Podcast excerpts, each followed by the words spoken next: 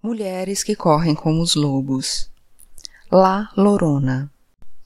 Um rico hidalgo, fidalgo, corteja uma moça pobre, mas muito bonita, e conquista seu afeto. Ela lhe dá dois filhos, mas ele não se dispõe a casar com ela.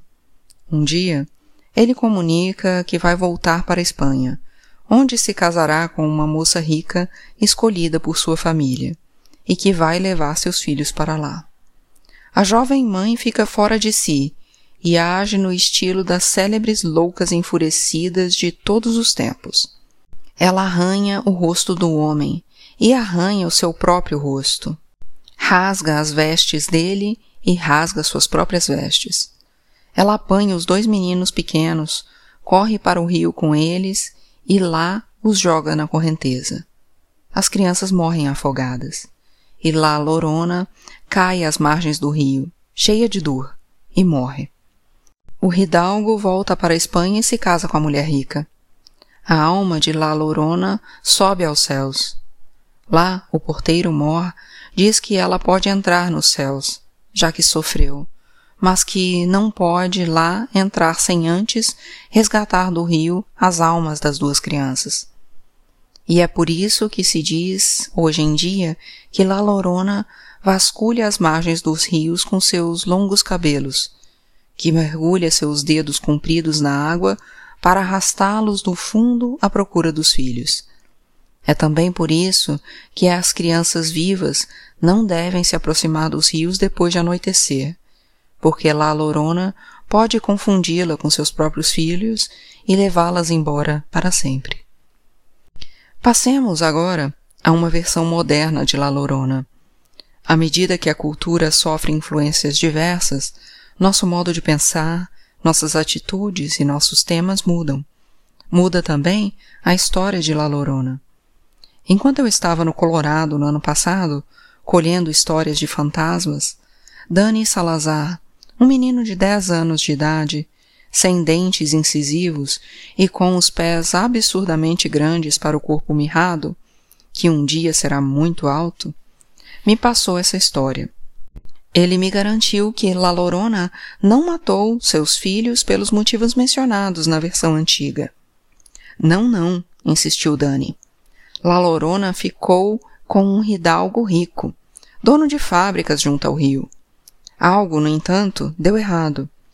Durante a gravidez, La Lorona bebeu água do rio. Seus filhinhos, dois meninos gêmeos, nasceram cegos e com os dedos unidos por membranas, pois o Hidalgo havia envenenado o rio com os dejetos de suas fábricas. O Hidalgo disse a La Lorona que não a queria, nem a seus filhos.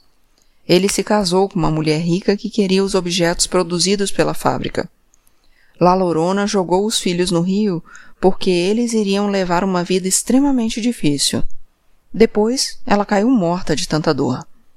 Ela foi para o céu, mas São Pedro lhe disse que ela não poderia entrar enquanto não encontrasse as almas dos filhos. Agora, La Lorona procura o tempo todo por seus filhos no rio poluído, mas ela mal chega a ver alguma coisa de tão escura e suja que é a água. Ora, seus longos dedos de fantasma varrem o fundo do rio. Ora, ela vagueia pelas margens, chamando pelos filhos o tempo todo. A poluição da alma selvagem.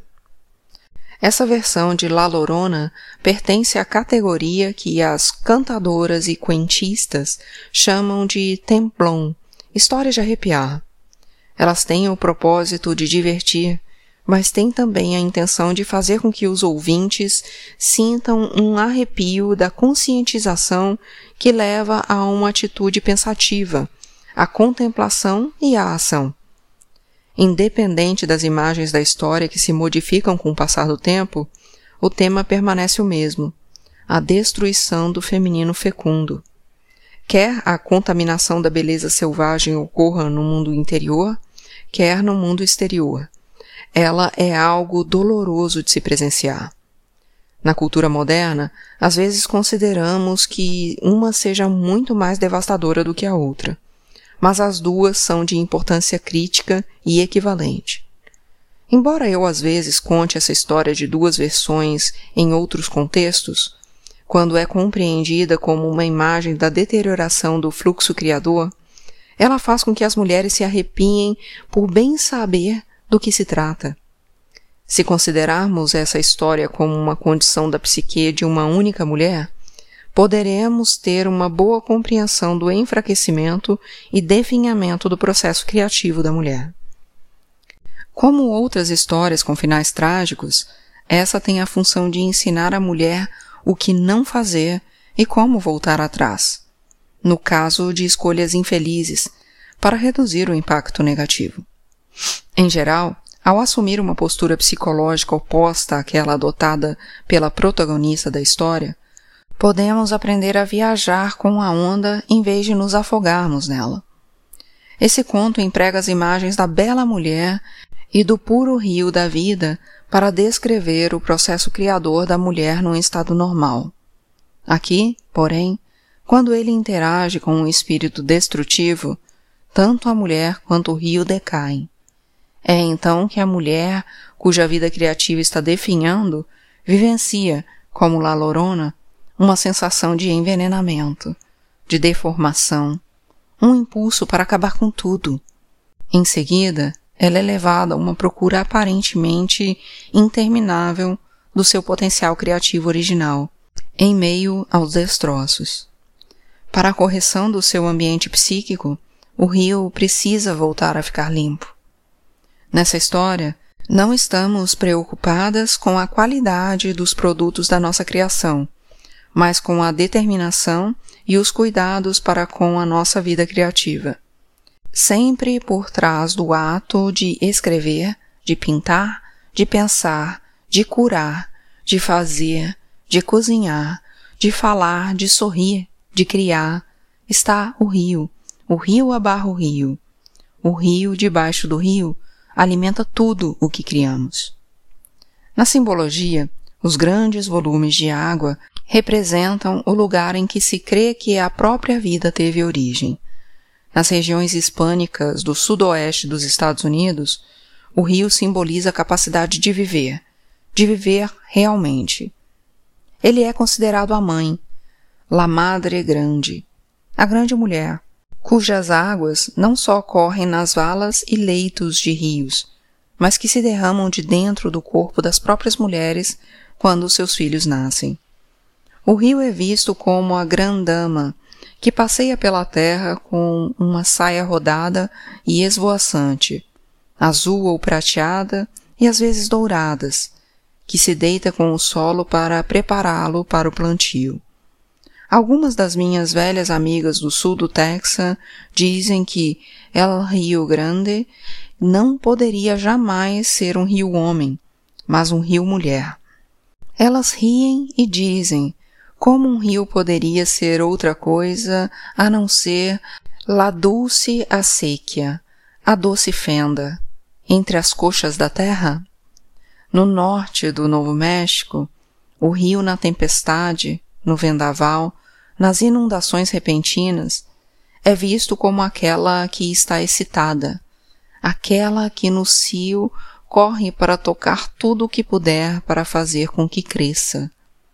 Vemos, então, que o rio simboliza aqui uma forma de generosidade feminina que desperta, excita e cria paixão. Os olhos das mulheres cintilam quando elas criam. Suas palavras saem melodiosas. Seu rosto fica ruborizado. Seu próprio cabelo parece brilhar mais.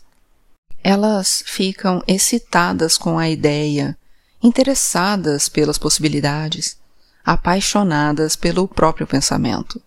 E a essa altura, como o grande rio, espera-se que elas se derramem continuamente no seu próprio caminho criativo. É desse jeito que as mulheres se sentem realizadas. E são essas as condições do rio junto ao qual Larorona vivia antes que a destruição ocorresse. No entanto, como na história, pode acontecer que a vida criativa da mulher seja dominada por algo que deseje fabricar apenas produtos do ego que não tem nenhum valor psicológico duradouro. Às vezes existem impressões originadas na sua cultura que lhe dizem que suas ideias são inúteis, que ninguém vai se interessar por elas, que é vão o esforço de continuar. Isso é poluição. Isso equivale a derramar chumbo no rio. É isso o que envenena a psique. A satisfação do ego é permissível e importante por si só. O problema reside no fato de que o derramamento de complexos negativos ataca tudo o que significar novidade, tudo o que for novo, que tenha potencial, que tenha acabado de nascer. Tudo o que esteja no estado de crisália, de lacuna, bem como o que estiver já crescido, tudo o que for velho e venerado. Quando há um excesso de fabricação sem alma, os resíduos tóxicos escorrem para o rio límpido, eliminando tanto o impulso criador quanto a energia.